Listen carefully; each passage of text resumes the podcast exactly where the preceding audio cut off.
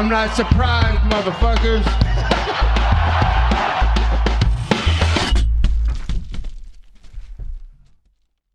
Bienvenue à toutes, bienvenue à tous, épisode numéro 36 du Guillotine Podcast. On va parler de UFC 259 avec en tête d'affiche Israël Adesanya contre Ian Blakovic, mais bien sûr deux autres title fights, pardon.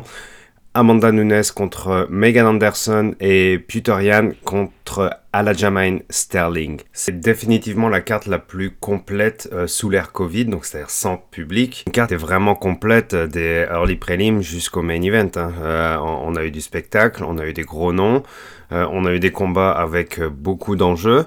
Euh, on a été gâtés et on va passer en revue. Euh, on va commencer avec euh, les prélims, même si les early prélims se sont évidemment bah, bien déroulés dans le sens où il y a eu du spectacle, il y a eu des soumissions, il y a eu des first round KO, des first round TKO. Une soirée super bien fournie, une quinzaine de combats me semble-t-il. On directement dans le vif du sujet avec les la premier combat des prélims qui était Kai Kara France contre Rogerio Montorin.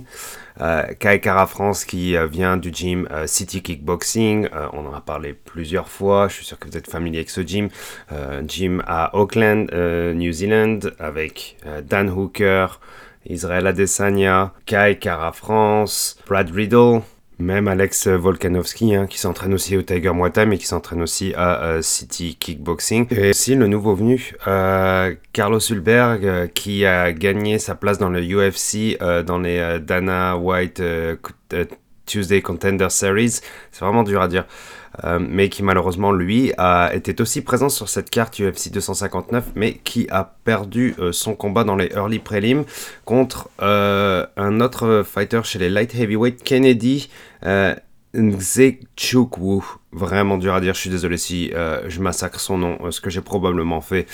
Euh, c'était donc je tenais à, quand même à, mettre en avant euh, malheureusement cette défaite pour euh, City Kickboxing parce que c'était un prospect qui avait énormément de hype et qui s'est fait mettre KO au deuxième round. Revenons au combat de Kai Kara France qui était vraiment mal en point dans le premier round contre Rogerio Bontorin qui a subi plusieurs tentatives de soumission dans le premier round, qui a survécu à toutes ces euh, tentatives de soumission dans le premier round. C'était vraiment mal parti pour le néo-zélandais, mais avec un éclair euh, de punch a envoyé son adversaire KO dans la toute fin du premier round à 4 minutes 55. Combat super impressionnant de la part de Kaikara France. On ne l'appelle pas Don't Blink pour rien, c'est son nickname. Euh, il faut absolument être sur ses gardes dans ces catégories qui sont les flyweight, les bantamweight, les featherweight. Dans les plus petites catégories, ça peut aller très vite. Il suffit d'une toute petite combinaison hein, à Kaikara France pour se remettre dans le droit chemin et envoyer son adversaire au tapis et gagner ce combat. Donc vraiment bravo à lui. Euh, il a été super sérieux euh, dans le déroulement du combat dans, dans, le sens où... Euh, il a essayé de rattaquer dans les moments où il était au plus bas. il a su se relever. Il a su déjouer justement ses soumissions qui, encore une fois, il était vraiment mal en point. Euh, voilà, belle victoire pour Kaikara France, une belle victoire encore pour euh, City Kickboxing. On va enchaîner directement avec le combat de euh, Joseph, pardon, Benavides qui a perdu ses deux title shots contre mais, le monstre qu'est Figuedero. Un important quand même pour Benavides qui, ben, c'est sûr, avance dans son âge et a perdu ses deux derniers combats et qui a encore perdu euh, ce euh, combat à la décision, certes, mais Benavides était quand même une, classe en dessous et je trouve, je l'ai trouvé un peu plus brouillon dans son MMA. Je l'ai trouvé un peu paniqué. Euh, je l'ai trouvé qu'il faisait des erreurs un peu, ben, pas de débutant, mais d'amateur, on va dire plus. Euh, où il a donné son dos bien trop souvent. Euh, il avait aussi du mal à, enchaîner, à enchaîner euh, ses, combinaisons parce que son adversaire mettait plus de pression. Et je ne sais pas si Benavides est encore capable de subir ce genre de pression, de la surmonter et de renverser le combat. Il a clairement pas pu le faire contre son dernier adversaire Askar Askarov, euh, c'est vrai que ça sonne un peu comme un bandit dans, Tintin. Blague à part, ben, le combattant russe se retrouve avec un euh, record de 3-0 dans l'UFC, enfin 3-0-1, parce qu'il y a eu un, euh, un draw contre Brandon Moreno. Brandon Moreno, bien sûr, qui est un magnifique contender pour le title shot chez les flyweight, qui se reproduira, il me semble, au milieu de l'année, encore une fois contre Figueroa, ça va être malade. Euh, donc le combattant russe qui est à 3-0, alors attendez, euh, une victoire contre Tim Elliott, une victoire contre Alexandre Pandora et une victoire contre Joseph Benavidez, assez solide, solide pardon, le flyweight russe. On le reverra bientôt, je pense, hein, parce que la résurrection de la division flyweight après la mise en doute de, Dana White et peut-être de certains fans fait énormément de bien. C'est une catégorie qui est explosive avec des facteurs qui sont très complets, qui bougent énormément. Ce sont souvent des feux d'artifice. J'adore les combats des flyweight. J'ai hâte de les revoir. Euh, bravo euh, à Askar Askarov. Joseph Benavidez, 36 ans, euh, maintenant 0-3 sur les trois derniers combats. À suivre. Dur pour lui. Bon courage à lui pour la suite de la carrière enchaîne avec le prochain combat des prélims Kyler Phillips contre Song Yadong chez les Bantamweight. Song Yadong classé 14 euh, dans euh, le classement UFC des Bantamweight. Kyler Phillips qui est un combattant assez jeune, 25 ans, que, un, combattant que je ne connaissais pas, qui nous vient de LFA après, avant le UFC qui a gagné ses deux premiers combats dans le UFC et qui m'a, ma foi, été super impressionnant. Euh, je connaissais vraiment pas le combattant. Et boy oh boy, quelle rapidité d'exécution dans ses combinaisons. Euh, alors que Song Yadong quand même est un super euh, prospect pardon, venu de Chine qui a gagné une paire de combats dans, le UFC qui je pense était favori pendant ce combat-là. Mais Kyler Phillips a, pris le dessus tout au long du combat il me semble avec énormément de coups qui sont passés.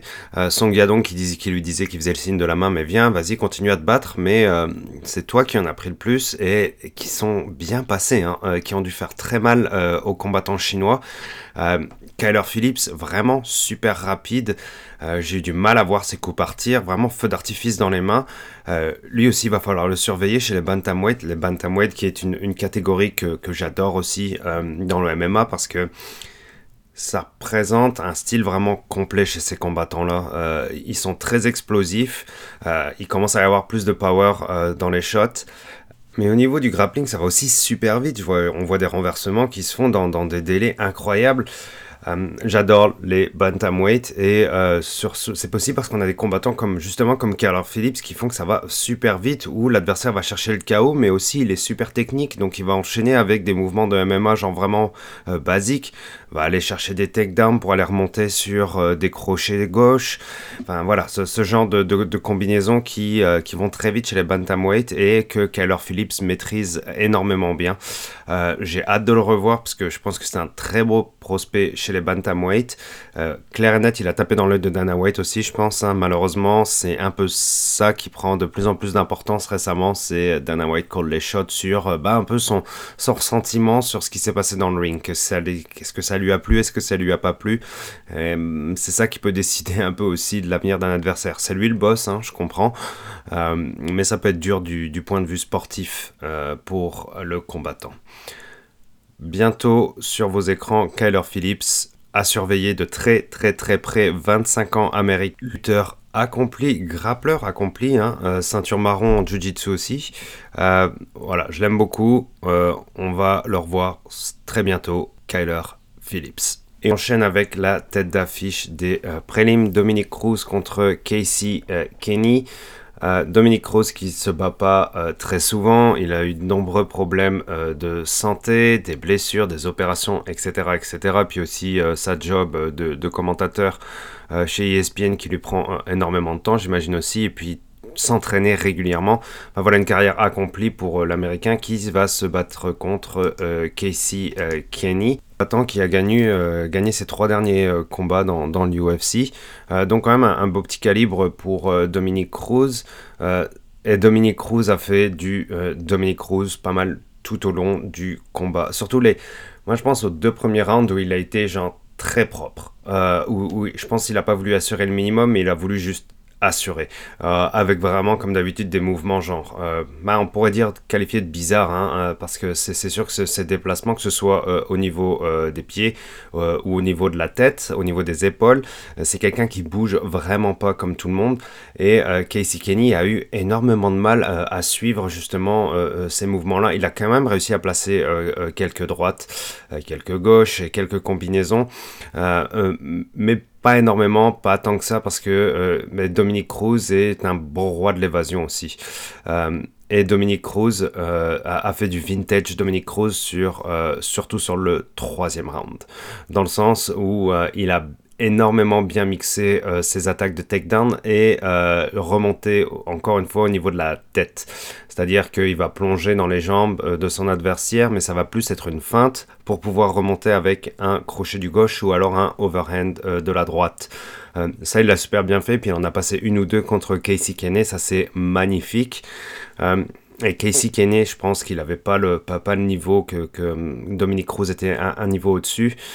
Je pense que Dominique Cruz était un petit peu déçu dans le sens où il n'a pas forcément réussi à finir son adversaire ou alors à complètement le dominer. Euh, Dominique Cruz a gagné par décision partagée, c'est ça qui l'a peut-être un petit peu frustré dans, dans son interview aussi. Ce que je vais retenir personnellement, c'est que Dominique Cruz, à 35 ans, après euh, s'être battu, après avoir battu euh, Uriah Faber en juin 2016, après avoir perdu contre Cody Garbrandt en décembre 2016, et après avoir perdu euh, par KO contre euh, Henry Cerudo en mai 2020, Dominique Cruz revient en mars 2021 et est capable de faire du Dominique Cruz et d'une façon très propre. Peut-être quelques petits démos, des fois à gommer, euh, deux trois petites choses euh, à rectifier, mais, mais absolument euh, rien euh, d'inquiétant. J'ai vu du beau Dominique Cruz et c'est quelqu'un qui est capable d'aller un petit peu plus loin, je pense, chez les bantamweight. Il faut lui donner un bon combat par la suite, mais plus vite. Encore une fois, il faut de la régularité, sinon c'est compliqué pour aller chercher et des beaux combats et de la performance. Donc j'espère le revoir bientôt. Bravo à Dominique Cruz pour cette belle victoire. Euh, call-out le plus bizarre euh, de l'histoire euh, des post-interviews ever que j'ai vu. Peut-être. En tout cas, c'est le seul qui, me revient euh, à l'esprit. Dominique Cruz a call-out euh, Hans Molenkamp, qui euh, est le responsable du sponsorship niveau, des com niveau combat pour Monster Energy. Pardon. Mais c'est aussi un, entraîneur connu. Enfin voilà, si vous suivez un peu le MMA sur Instagram, vous pouvez le voir un, petit peu partout. C'est vraiment bizarre. Je sais pas pourquoi Dominique Cruz le call-out. Euh, probablement il y a du beef entre les deux. Euh, c'est pas ce qu'il y a de plus intéressant hein, dans la soirée. Euh.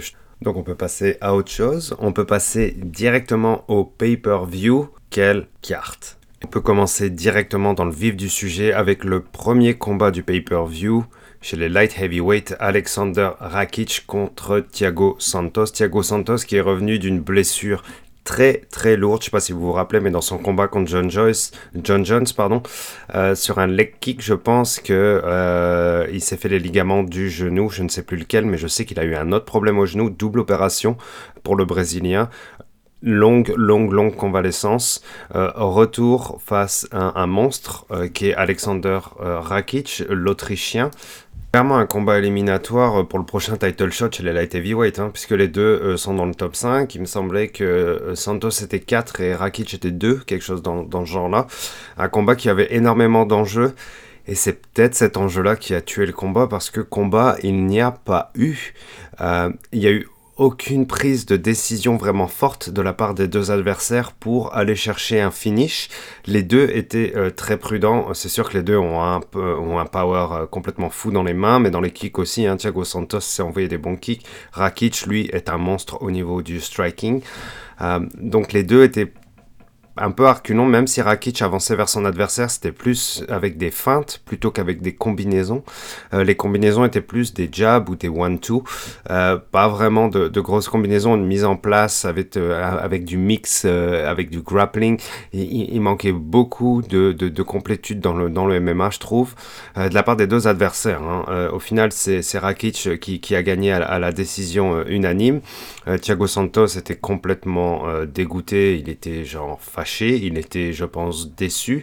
Euh, il a peut-être senti une injustice, mais l'injustice, c'est... Il n'y a pas eu d'injustice, c'est tout. C'est que, comme je vous l'ai dit, ça manquait clairement d'engagement de la part des deux combattants encore. Hein. Donc, euh, Thiago Santos peut pas être fâché contre la décision arbitrale, il peut être fâché contre lui, il peut être fâché contre Rakic, il peut être fâché contre euh, contre beaucoup de choses, mais il n'y a pas eu de combat. Il peut être fâché contre le combat, la façon dont il a combattu, ça c'est clairement, mais si on va chercher genre un title shot, il faut montrer beaucoup plus d'envie et il faut prendre des risques. Il n'y a pas eu de risque de prix de la part des deux adversaires. Si tu prends pas de risque à ce niveau-là, quand est-ce que tu vas les prendre? Euh, Il faut aller chercher une ceinture et puis surtout dans, dans, un, dans un environnement aussi compétitif, il faut en montrer plus. Euh, je vais complètement passer au-dessus de ce combat parce qu'il a été décevant, tout simplement, euh, au, niveau du sport, alors qu'au niveau de l'enjeu, c'était énorme et le combat n'a absolument pas reflété l'enjeu. Rakic peut s'avouer, pas forcément chanceux, mais c'est, il fallait choisir entre les deux. Et euh, les juges ont choisi euh, Rakic. Il va falloir montrer beaucoup plus au prochain combat. Je sais que Rakic euh, dit qu'il est dans le title shot picture depuis un moment et que là, bon, bah, le prochain, il lui faut. Ok, peut-être, mais il va falloir montrer beaucoup plus au prochain. Ça ne met absolument pas euh, en question son parcours. Hein. Euh, je pense qu'il est sur euh, beaucoup de victoires d'affilée maintenant. ah non, il a eu une défaite contre Volcan à un moment donné, en 2019. Sinon, ben, son record, c'est 14 victoires, 2 défaites. Donc voilà, c'est quand même du lourd. C'est clair qu'il a le pédigré pour être un champion, mais il va falloir vraiment le montrer au prochain combat. Je suis pas sûr que ce soit un combat contre euh, euh, le champion le prochain, mais euh, voilà, je suis pas sûr que ça ait plu à Dana White, par exemple, vu qu'on parlait de Dana White, ça n'a pas plu aux fans. voilà, il faudra faire plus la prochaine fois. c'est bête, je trouve, parce que d'avoir gagner tous ces combats, d'avoir éliminé Manu, d'avoir éliminé Anthony Smith, euh, et puis euh, d'arriver euh, sur ce combat-là contre Santos et, de donner si peu, hein, désolé, mais c'était pas grand-chose, ben, c'est un peu frustrant de la part pour l'expérience d'un fan, on va dire. Et sûrement pour Dana White, encore une fois. On passait au prochain combat Islam Makhachev contre Drew Dober. Islam qui est euh, bah, depuis plusieurs années présenté comme un pédigré de champion chez les lightweight. Euh, la même école que Khabib, Dagestan, etc. etc. Euh, très orienté vers le grappling, un instinct de killer, mais qui se battait contre Drew Dober. Donc Drew Dober, pour résumer brièvement et vous montrer quand même que c'est du sérieux, il a commencé le Muay Thai à 14 ans, pardon, est devenu champion amateur national, euh, a été un lutteur accompli par la suite, ceinture violette de Jiu-Jitsu et a gagné ses trois derniers combats dans l'UFC. Voilà, on, nous propose quand même du sérieux face à Islam qui, est, euh, qui était classé dans les 15, du moins il est classé euh, Islam, mais bon, lui aussi euh, a eu un peu des hauts et des bas au niveau de la, de la santé, ce qui a un petit peu terni sa carrière, du moins son, son record, Islam, et encore jeune, hein, il y a largement le temps pour lui pour la suite, mais voilà, doucement, Islam se construit, construit son CV, et bon, lui donne des adversaires legit, mais à quel point Islam a été au-dessus de son adversaire euh, cette soirée? Euh, Islam est juste monstrueux. Je veux dire, les, deux premiers rounds du moins, euh, il lui a suffi de passer des, un takedown dans les dans la première minute, me semble-t-il, du, du, premier et du deuxième, ouais, dans la première minute, il lui a suffi de passer ce takedown d'une facilité déconcertante, hein, mais évidemment ce sont des années et des années de travail, d'entraînement avec des grappleurs de folie, avec l'entraînement à KL, l'entraînement, l'entraînement au Dagestan. Ah, voilà, c'est tout un sacrifice d'une vie pour arriver à un niveau aussi euh, professionnel et complètement fou. Mais euh, voilà, comme, comme je vous dis, premier takedown, ça passe facile. Euh, et après, c'est parti pour 4 minutes, 4 minutes 30 d'enfer au sol pour Drew Dober. Parce que une fois que Islam est au-dessus de vous et que vous êtes sur le dos, même si euh, vous êtes legit en Jiu-Jitsu, euh, c'est un, peu, un peu tard, quoi, parce que euh, la façon dont Islam peut passer la garde de son adversaire est vraiment impressionnante. Ce serait peut-être pas la même chose contre Oliveira, par exemple, mais c'était impressionnant. Je veux dire, Islam est à un niveau complètement au-dessus hein, pour l'instant de, de, son adversaire du soir, du mois, mais de potentiellement de beaucoup d'autres aussi et dans le troisième, Islam a juste eu à pousser un peu plus. Euh, bon, c'est passé comme un, arm triangle. Au final, c'était beaucoup, beaucoup de pression avec l'épaule sur, euh, sur le coup. Bon, c'est un peu le principe du arm triangle, vous allez même dire, mais euh, je pense que c'était défendable pour son adversaire, mais tellement son adversaire était éreinté de d'avoir passé trois rounds sur le dos, à se faire moller par, par Islam, que ben, au final, il a, il a tapé et Islam a gagné j'ai vraiment super hâte de voir Islam genre monter tranquillement d'aller chercher ses adversaires un par un, de monter au classement et d'aller chercher un, title shot. Je, veux pas le mettre directement sur un piédestal et puis enlever du euh, enlever du mérite pardon à Drew Dober et aux autres adversaires d'Islam mais euh, Islam me semble très fort quand même, quoi. Et on a peut-être là, genre, euh, le prochain, euh, ben, j'ai pas envie de dire le mot qui commence avec un K, mais on va dire le prochain dominateur, du moins, de la division des lightweight. C'est un super beau prospect, j'ai hâte de voir la suite avec Islam. bon, bah, son record maintenant, je ne sais plus à combien il est. Je crois qu'Islam est à ouais, 19 victoires maintenant et une défaite. Défaite qui date de octobre 2015. Euh, donc c'est sûr que peut-être qu'il manque un petit peu d'adversaires de, avec un peu plus de pédigré, on va dire, euh, pour, pour le CV d'Islam, mais je pense que le pro, là, là, je pense que Dana White va essayer de le bouquer vite.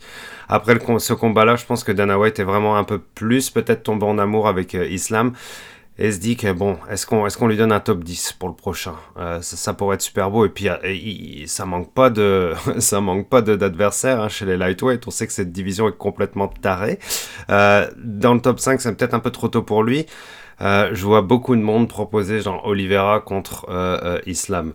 Oui, sur le papier c'est magnifique, mais vous croyez vraiment que Oliveira a envie de se, genre d'aller se battre contre quelqu'un qui était à, à, peine dans le top 15 il y a une semaine?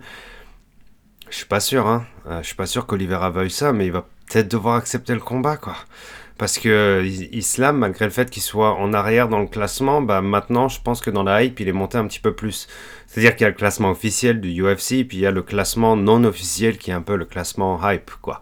Euh, ben, un peu comme, euh, comme euh, si on, on prenait un, exemple, un peu comme euh, Ramzat, Smash. C'est pas parce que t'es bas dans le classement que tu vas te battre contre des gars bas dans le classement si t'es bas dans le classement mais que t'es allé vite dans le bas du classement et que t'as montré du lourd dans le bas du classement et que les gens ont envie de te voir plus vite, ben c'est possible qu'on te bump contre un, un, classé 10 ou un classé 5. Et euh, ça ferait du sens à ce, niveau-là pour, euh, pour Islam. Magnifique victoire à lui. On peut passer au prochain combat qui est le premier title fight de la soirée à la Sterling, dit Aljo, contre Puterian, qui est le champion euh, venu de Russie. Puterian, qui est un monstre. Hein. Alors ce combat, ce combat, ce combat, tellement de choses à dire. Moi j'étais super hype de ce combat-là parce que j'aime beaucoup le style de Aljamain Sterling et je trouve que Puterian est un tueur en même temps. Donc le match-up était complètement malade, ça, promettait, ça promettait énormément de, de spectacles. On va qu'on a eu beaucoup d'événements. On va parler du combat d'abord. Euh, Aljo est rentré très fort dans le premier round. On l'a vu contre Corey, Cody Senhagen, euh, c'est parti sur des feux d'artifice dans le premier round. Euh, il y a eu une victoire exceptionnelle par Rear Naked Choke de Aljamain Sterling dans son dernier combat. C'est sûr, c'est ça qui lui a donné ce title shot. et il essaie de pas de faire la même chose, mais on va dire qu'il a attaqué très fort dans le premier round. Et euh, Puterian, lui, a, encaissé pas mal de, coups. Euh, il, a ramassé une ou deux droites, il a ramassé des, coups clean, les coups au corps de euh, Sterling euh, passaient vraiment bien aussi, mais Puterian, lui, euh, il est resté calme. Il a fait bon, la prise de la, de la tortue, le, casque avec ses deux bras pour, pour défendre les, les assauts de German Sterling. Donc, il n'a pas pris tant dégâts que ça dans ce premier round, euh, Puterian.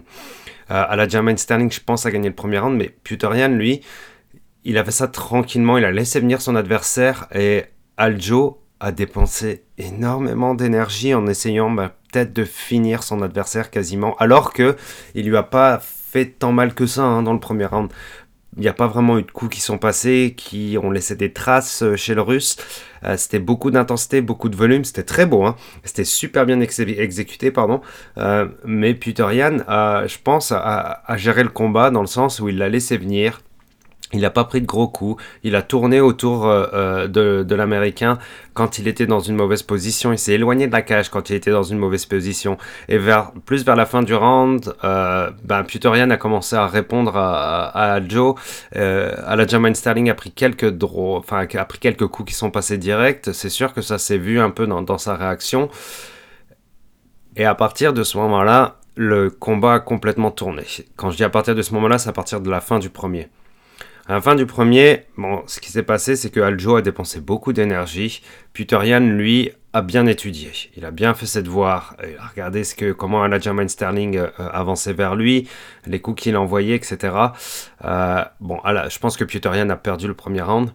Mais dans le deuxième et dans le troisième round, c'est le russe qui a commencé à imposer son rythme, euh, avec un Aljamain Sterling qui devenait de plus en plus euh, ben, fatigué, tout simplement, de moins en moins précis euh, dans ses attaques et beaucoup moins de volume de la part de l'Américain entre le deuxième et le troisième. Je veux dire, ça allait décrescendo. c'est que ça commençait fort et ça allait petit à petit vers du moins fort. Et Puterian bah, s'est régalé de ça.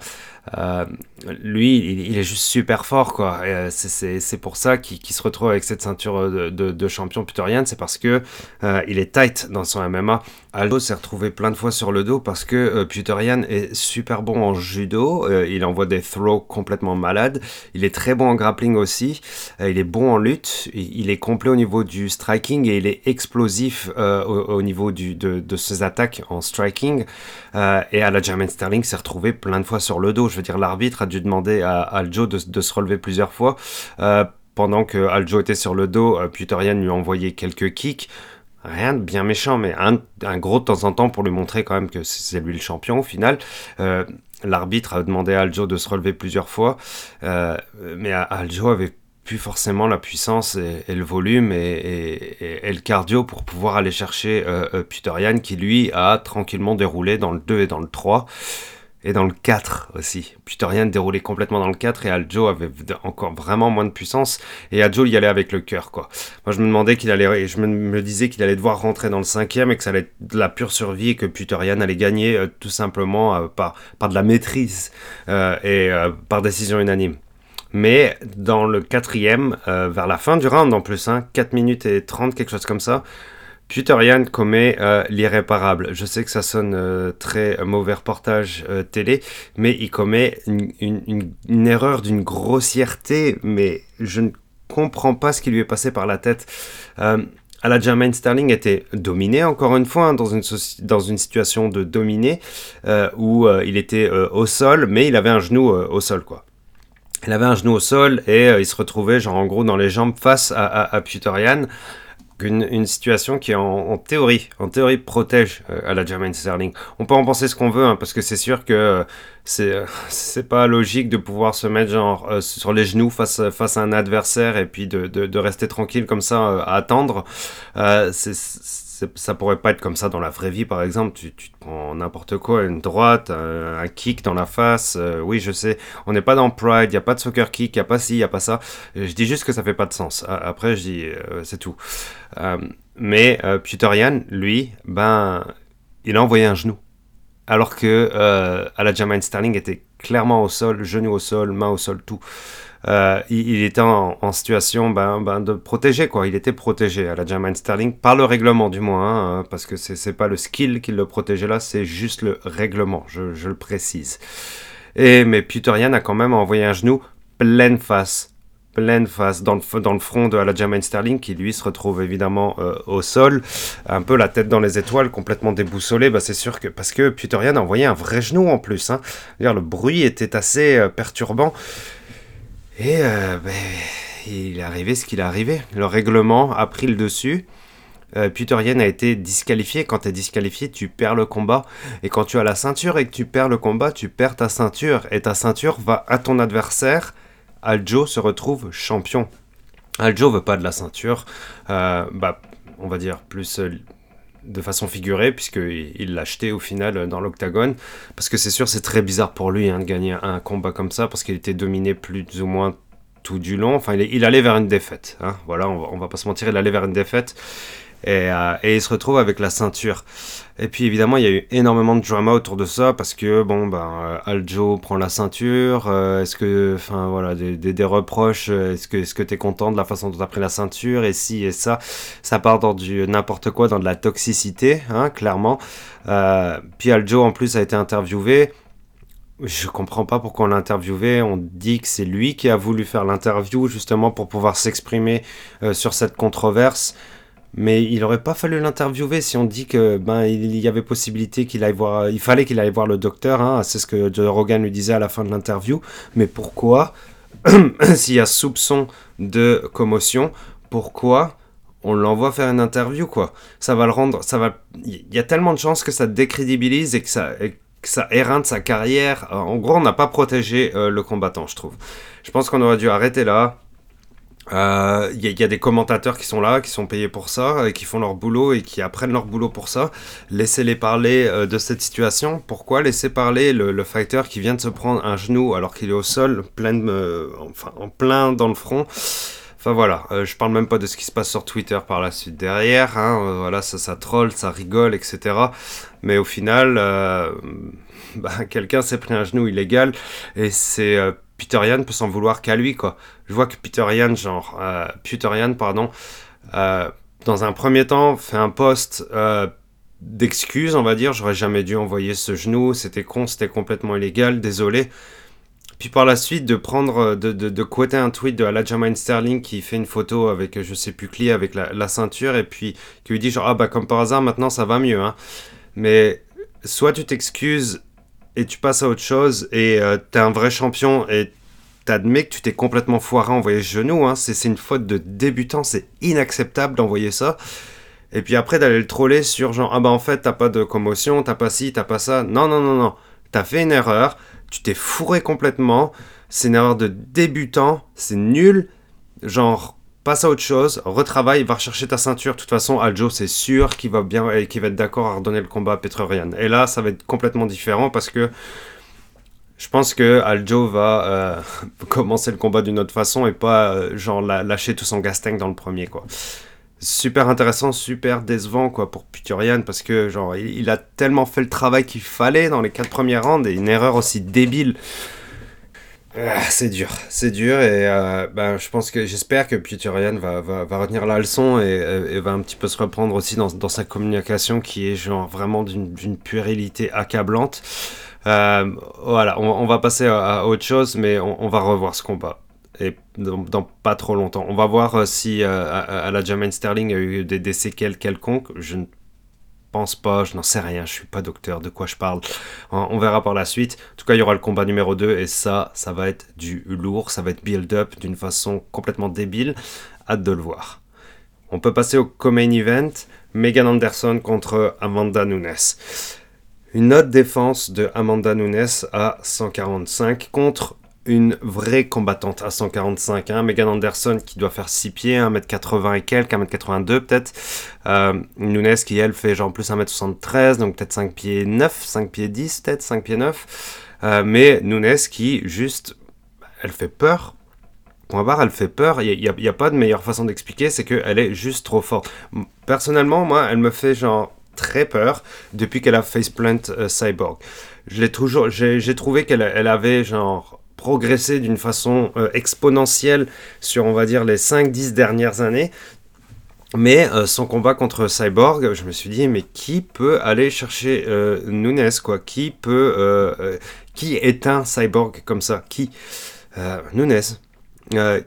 qui enchaîne les défenses de ceinture, que ce soit à 135 ou à 145 Nunes. Qui galère à trouver un adversaire à la hauteur de son talent? Nunes. Qui débarque? Megan Anderson oui, une, fighter accomplie quand même, euh, mais il y a toujours ce sentiment avec Nunes que genre il faut lui envoyer des combats donc tiens ça c'est ton adversaire. C'est pas du genre euh, un adversaire va aller la chercher. Euh, bon il y, a des call-outs de temps en temps il y en a qui font plus rire que d'autres. Mais c'est dur de fournir des adversaires à Nunes. Je m'entends parler, je parle d'adversaire, j'utilise le mot fournir et je parlais de ça comme si c'était un abattoir, Nunes, mais c'est horrible, mais c'est là où on en est. Puis cette soirée UFC 259 l'a encore prouvé, c'est que Megan Anderson essayait de garder la distance, mais dès que Nunes close la distance et passe un coup, c'est la catastrophe, c'est la panique derrière, directement. Euh, il aura fallu deux droites pour euh, Megan Anderson. Euh, pour qu'elle ait vraiment peur, elle se retrouve contre la grille. enfin voilà, la, différence entre les dix premières secondes et la deuxième, la première minute, la, minute d'après, sont ridicules. Megan Anderson est, est, passée de genre à, quelqu'un qui veut attaquer, qui veut garder la distance, à genre je suis bloqué contre la cage, je vais me faire défoncer. Ça a vraiment pas pris longtemps. Ça a vraiment pas pris longtemps. Ça a pris deux droites. Deux droites dans l'oreille euh, et euh, Anderson était terrifié. Terrifié contre la cage. Ça m'a limite fait mal, quoi, parce que. Elle, on revoit les images de quand elle arrive au UFC Apex. Euh, elle, elle a pas l'air rassurée non plus, quoi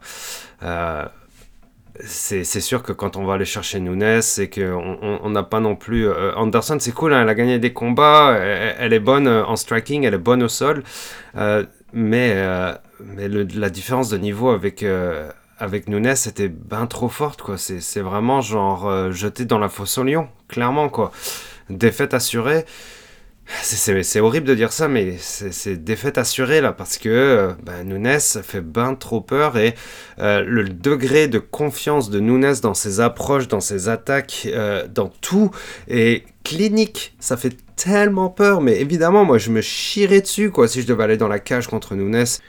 Donc je repars euh, vite fait sur le, sur le combat, hein, mais euh, c'est comme je vous ai dit, il aura fallu deux de, de, de, droites qui passent bien pour, euh, pour faire de Megan Anderson un, petit chiot à l'intérieur du ring, c'est horrible. Mais le takedown que Nunes a passé sur Anderson pour la mettre au sol et passer en full mount, c'était du beurre quoi. C'était c'était ceinture blanche versus, versus ceinture noire à, l'open mat quoi. Même pas même pas sur un match de, de, championnat pas pour un pas un match comme ça pour la ceinture genre un, un, noob contre un pro sur le mat. C'était ça. J'ai horreur de mal parler de, de, de Megan Anderson hein. c'est vraiment pas le but absolument pas. Je, je veux pas la tracher mais c'est juste genre qui peut aller chercher ça quoi? Euh, Amanda Nunes fait ce qu'elle fait ce qu'elle veut de ses adversaires. Point barre. Et euh, il n'y a plus rien à faire pour elle, euh, que ce soit à 145 ou à 135. Je pense même pas qu'elle a envie de couper le poids pour la 135. Donc arrêtez de me parler de Shevchenko. Shevchenko est bien plus petite. Nunes a plus rien à prouver. Et même si elle va gagner contre Shevchenko, encore une fois, euh, que ce serait plus euh, sur 5 rounds, je pense, hein, je vois mal Shevchenko genre knockout euh, Nunes, même si Shevchenko est une machine et imbattable dans sa catégorie, euh, je vois mal, euh, enfin je vois, je vois mal Shevchenko knockout Nunes quoi. Ce serait plus sur 5 rounds et puis sûrement une décision et puis encore des regrets, mais si et ça et puis si et puis si cet arbitre là avait noté, enfin voilà, ça, ça, ça, ne sert à rien. Nunes a tout gagné, Nunes a en plus un enfant et puis elle dit qu'elle est plus dangereuse maintenant qu'elle a un enfant, voilà qui, veut rentrer dans le ring avec Nunes maintenant? Tout le monde veut un morceau, mais c'est genre, arrêtez. Euh, il faut montrer énormément de talent, énormément d'adversité, énormément de force, énormément de mental pour pouvoir aller chercher Nunes. Et là, au jour d'aujourd'hui, il n'y a personne. Arrêtez chez les 145 en tout cas. Si Nunes doit faire un dernier combat, euh, j'annonce sa retraite alors qu'elle a rien demandé, la pauvre. Euh, si Nunes veut aller chercher un dernier combat, ce serait, je pense, il faudra aller le faire à 135, hein, revenir une fois dans, dans, l'autre catégorie, et puis qu'on n'en parle plus, quoi. Il faut, il faut aussi laisser la place euh, au talent qu'il y a derrière, hein, comme, comme, comme l'a fait Habib. Habib avait tout gagné, il y avait, y avait plus de compétition pour lui. sauf que là, Nunes est encore un niveau en dessous, au-dessus de Khabib. Je parle de par rapport à ses adversaires dans ses divisions. Hein. Khabib était dans une division seulement, puis du lourd hein, dans sa division. Il les a tous mangés genre un par un. Nunes, c'est deux divisions et euh, c'est encore plus de domination et moins de compétition peut-être. Qu'est-ce qu'on fait pour Nunes oui, on se régale toujours à la voir dans l'octagone. Hein. Euh, c'était la, finition sur Megan Anderson. Je l'ai passé, puis je vais y revenir tout de suite là parce que elle est passée en full mount en dessous de, au-dessus de Megan Anderson. Comme je vous dis, la façon dont elle a elle, a rentré le takedown, c'était genre euh, risible. Hein, il suffisait de genre euh, passer, euh, passer les deux mains derrière le dos, serrer, l'appuyer vers l'avant, la faire basculer sur son dos. Elle était en full mount, hein, direct, direct full mount. Elle aurait pu la massacrer avec du ground and pound, mais non. Non, Nunes, ce qu'elle fait, c'est qu'elle passe un triangle au-dessus de son adversaire. On renverse le triangle pour se mettre sur son dos et passe du triangle au armbar. Voilà, mais genre geste d'école, genre moi en tant que par exemple euh, en, tant que ceinture blanche au jiu-jitsu, c'est quelqu'un qui aurait du niveau genre vraiment au-dessus de moi qui s'amuserait avec moi quoi, comme une petite lavette sur le mat. Euh, et oui, c'est dur pour Anderson, mais elle a lavé, elle a lavé le mat avec elle. En Nunes, Nunes a lavé le mat avec Megan Anderson. Et ça, c'est dur pour l'Australienne, quoi. Hein, L'Australienne qui, qui, sait pas trop ce qui lui est arrivé. Je sais même pas si elle savait pourquoi elle était là, hein, au final, parce que comme je vous l'ai dit, hein, je dis pas ça par méchanceté, c'est genre la façon dont elle arrivée dans son walkout, c'était la dépression. C'était vraiment la dépression. Euh, pas de sourire, pas de saut, pas de, euh, pas de tremblement, pas de peur, rien. C'était la dépression, quoi. Euh, la peur. Et ça, contre Nunez, ben, ça marche pas. Contre Nunez, c'est genre emballer, c'est peser, passer au prochain. Bravo Nunez, meilleure euh, combattante de tous les temps, hein, clairement. Euh, je, sais pas si c'est quoi la suite pour elle, je sais pas. Megan Anderson, ça va être dur pour elle. Les 145 chez les femmes sont-elles encore nécessaires? Du moins au jour d'aujourd'hui, est-ce que c'est nécessaire cette division chez les femmes? Oui, euh, parce que dans le sens, euh, c'est genre, on peut pas forcer quelqu'un euh, qui fait, ben, comme par exemple la taille d'Anderson ou Nunes, et, la, et, la, la, corpulence et la force, on peut pas leur demander de couper à 135, c'est pas humain. Euh, Nunes peut le faire, mais Anderson, ce serait n'importe quoi. Euh, de ce point de vue-là, oui, il faut, il faut des 145, mais d'un point de vue compétition, ben, il n'y en a pas pour l'instant. quoi. Il y a peut-être la, la, la, judoka chez PFL qui est, qui est monstrueuse aussi, je me rappelle plus son nom, pardon, euh, qui pourrait se battre contre Nunez. Mais sinon, il n'y a rien, quoi. faut arrêter, faut passer, faut passer au 135, faut repasser au 135 euh, pour avoir un petit peu plus de compétitivité, peut-être. Peut-être. On passe au main event. Yann Blakovic contre Israël Adesanya. Gros, gros combat pour Izzy et énorme combat pour euh, Blakovic. Euh, ce serait la première défense de ceinture pour euh, Blakovic et Israël Adesanya a décidé très tôt de monter chez les 205 hein, parce que Israël a quand même défendu son titre bon il a gagné son titre euh, contre Whitaker, il l'a défendu contre Romero, il l'a défendu contre Costa. Donc il l'a défendu deux fois. Parce que contre Whitaker, il a été chercher euh, la ceinture intérim, donc on, ne va pas le prendre en compte.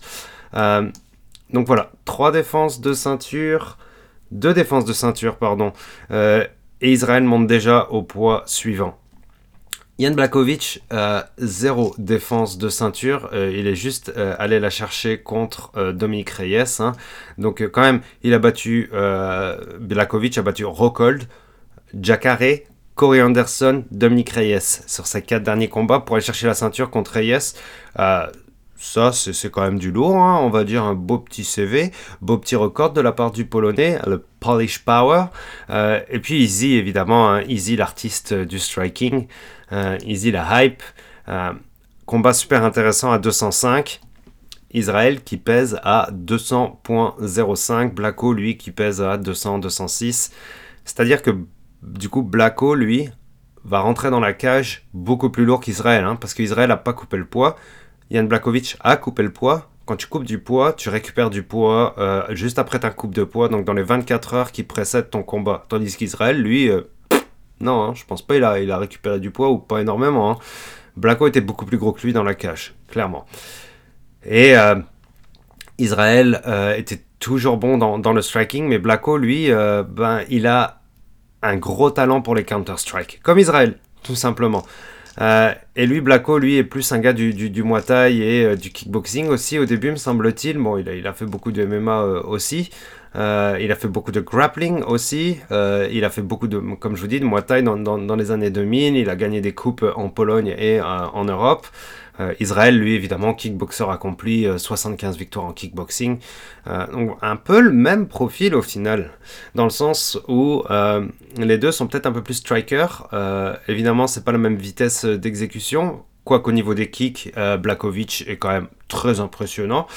Euh, Israël aussi, évidemment. Donc c'était un, très beau match-up. Un très très beau match-up qui était, et un combat qui était euh, super super serré. Le problème, c'est que Yann Blakovic a été au-dessus au niveau, je pense, du MMA. Et je vais m'expliquer. Euh, on parlait tout du long de la carrière d'Israël de ses défenses de takedown. Euh, qu'il a énormément progressé sur ses défenses de takedown. Israël, lui, par exemple, aussi, hein, il a fait des combats de MMA en Chine euh, avant, avant le, le, UFC. Il s'est beaucoup battu en Asie. Euh, donc, c'est pas un noob du MMA non plus, hein, Israël. Hein. Il découvrait pas le Jiu-Jitsu. D'ailleurs, il a eu sa ceinture violette il y a pas longtemps. Mais c'est clairement plus un, striker, clairement plus kick, kickboxing, etc. etc.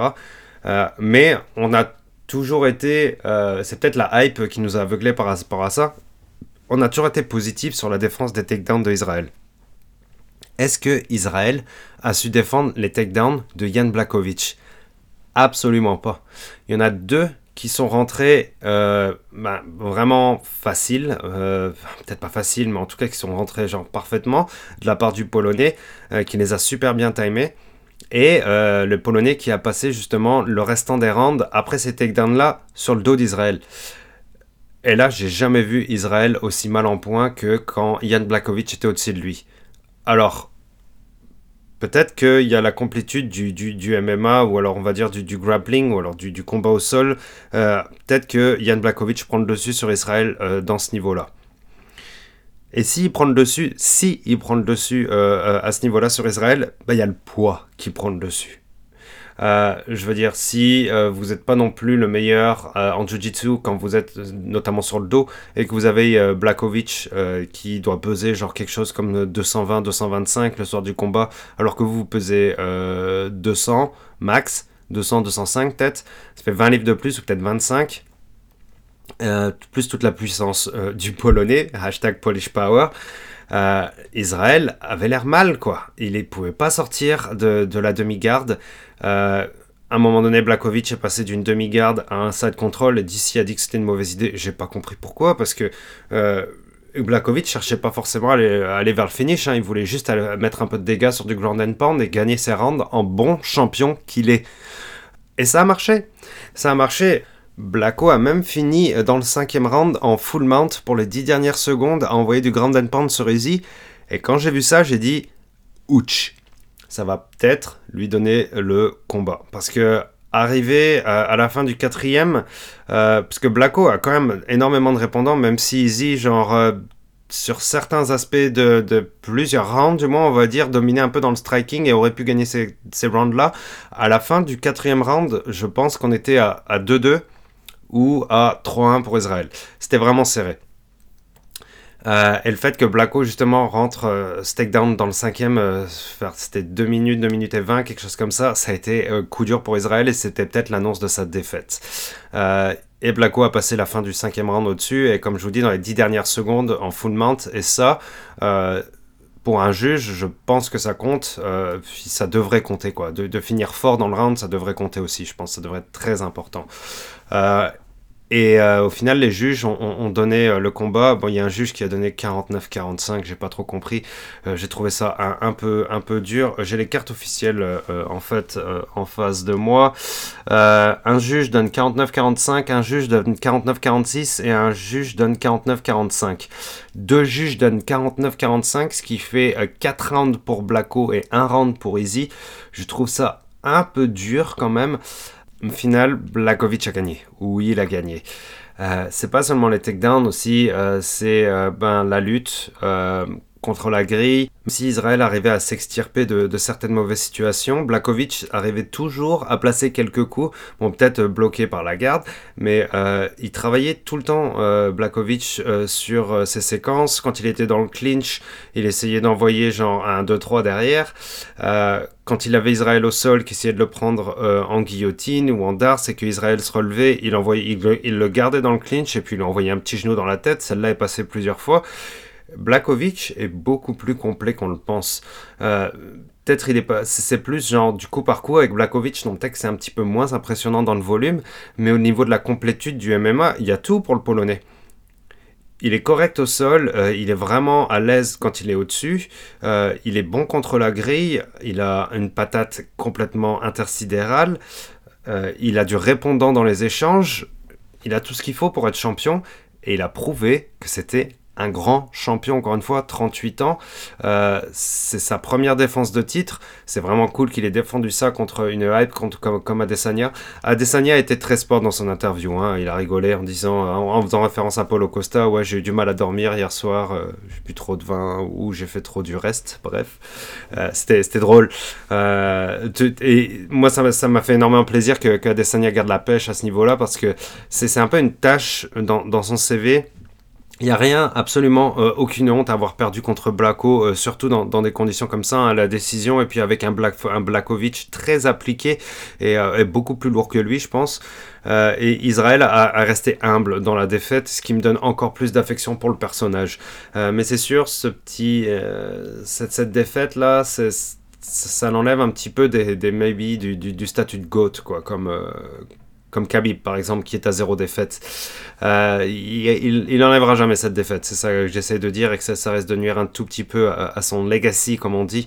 Euh, moi, je reste toujours fan d'Israël Adesanya, et, j'aime beaucoup Blacko aussi, parce que, comme je vous dis, c'est un champion qui a tout le mérite, qui a travaillé fort, et qui a euh, ben, des beaux noms à son pédigré, tout simplement, et qui a des belles victoires par KO. C'est un très beau champion. Israël Adesanya est peut-être un petit peu, peut-être monté un petit peu trop vite dans le poids. il aurait peut-être dû prendre le temps d'adapter son corps un petit peu plus et de prendre un peu plus de poids. Euh, ou alors, ou alors travailler un peu plus le sol, mais il me semble qu'Israël travaille le sol vraiment beaucoup ces dernières années, je pense. Il, doit être au courant quand même que c'est ses entraîneurs aussi, Jean, euh, qui, a beaucoup à apprendre au, niveau euh, du MMA. Euh, ben oui, comme je vous le dis, hein, c'est genre, on a toujours mis en avant euh, récemment quand il gagnait, mais oui, mais ses défenses de takedown sont tellement fortes. Est-ce que Romero a essayé de prendre euh, Israel down et essayer de le moller au sol, essayer de le wrestler, essayer de laver le mat avec lui? Est-ce qu'il a essayé ça? Non. Non. Et ça, ça lui a été dommageable. Je pense à Israël de ne pas avoir eu la guerre qu'il aurait dû avoir contre Romero. Il s'est retrouvé contre Blakovic à se prendre deux takedowns et à se retrouver complètement bloqué au sol pendant trois minutes. Et c'est ces deux takedowns-là, je pense, qui ont fait qu'il a gagné le combat. Euh, passer un takedown et garder son adversaire au sol pendant trois minutes, ça, euh, vous pouvez genre vous pouvez en penser ce que vous voulez, quoi. C'est euh, du point de vue d'un juge ou du point de vue de la logique, bah, je pense qu'il faut gagner le combat quand même, quoi. Parce que quand tu es sur le dos, euh, il faut être, enfin, tu es dominant. Euh, et Blakovic a essayé d'envoyer quelques coups. Israël, tout ce qu'il a essayé de faire, c'était de, de, défendre le crossface et de, de, garder le poignet de son adversaire pour pas justement se prendre de coudes, pour pas se prendre de, de ground and pound, etc. bref, il, essayait juste d'assurer le, le, minimum comme défense Israël et de pas se faire défoncer au sol. Mais pendant, pendant qu'il essayait, de, pendant qu'il se défendait, justement, bah, il attaquait pas, il faisait rien au final.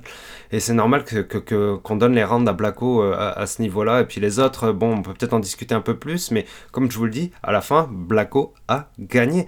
Et cette défaite va peut-être faire du bien à Israël dans le sens où euh, il va falloir qu'il apprenne soit à se, à se relever plus vite, ou alors justement soit mixer un peu de grappling avec son striking, peut-être pour mettre son striking encore plus en avant, je ne sais pas, mais il va falloir faire quelque chose parce que euh, avoir mangé ces deux takedowns là et d'être resté au sol pendant si long, ça lui a coûté la ceinture et ça lui a coûté le championship. Israël va redescendre chez les middleweight, va devoir défendre sa ceinture à nouveau contre un nouveau middleweight, je ne sais pas qui, peut-être il y aura un nouveau combat contre Robert Whittaker. La suite nous le dira. Euh, je préfère me concentrer sur la magnifique victoire euh, de Blacko, qui lui est un solide champion chez les light heavyweight. Je voudrais finir sur une dernière petite note. On va parler de John Jones, qui évidemment a tweeté pendant la soirée, pendant le combat d'Israël, et qui disait bon ben pour, pour ça là, je, je, reviens pas là. Euh, pourquoi je reviendrai pour ça Pourquoi je perdrai mon temps? Et ça m'a fait penser à un petit quelque chose. Je me dis si Israël se retrouve dans cette situation-là, au sol, contre Jan Blakovic, qu'est-ce que ce serait contre John Jones, qui lui est extrêmement complet en MMA depuis ses 20 euh, ans? Ça fait 10 ans qu'il pratique euh, du, Enfin, quand je dis du MMA, pas seulement le sport, je parle seulement de la complétude du MMA, genre d'avoir de la complémentarité du striking, du sol, de la lutte, de tout. Qu'est-ce que John Jones aurait fait d'Israël si John Jones était au-dessus d'Israël sur le sol, quoi? Est-ce que ça aurait été mais un massacre, je pense, quoi. Euh, et encore une fois, hein, c'est vraiment pas pour défendre l'arrogance de John Jones ou quoi que ce soit, et pour, alors, ou alors pour, défendre, pour descendre pardon, le niveau du Polonais Jan Blakovic, pas du tout. C'est juste dire que ben, Israël est peut-être pas fait pour les light heavyweight, tout simplement. Peut-être c'est un très bon middleweight et il est pas fait pour, euh, il est pas fait pour les light heavyweight. Je sais pas, mais c'est sûr que c'est une bonne décision, je pense, de redescendre chez les middleweight. On va verra ce qui se passe par la suite. En tout cas, lui, John Jones, est concentré chez les heavyweights et il fait ça d'une façon exponentielle, pas comme Israël l'a fait, de passer en quelques semaines ou quelques mois euh, de, de, 285 à 205. C'est quand même 20 livres à passer, c'est beaucoup. Euh, lui, John Jones, c'est aussi, euh, c'est plus 40 livres à passer au-dessus. Donc, alors lui, évidemment, c'est un long chemin avant d'aller chercher le poids et puis de retrouver sa forme au complet. C'était peut-être ça le move qu'il fallait faire, prendre un petit peu plus de temps pour euh, Israël à passer chez les light heavyweight, euh, construire, adapter son corps pour cette catégorie, ça aurait peut-être changé quelque chose, peut-être pas. Bravo au Polish Power, Ian Blakovic, très beau champion. On se reparle très bientôt pour un prochain podcast. Je vous souhaite une bonne semaine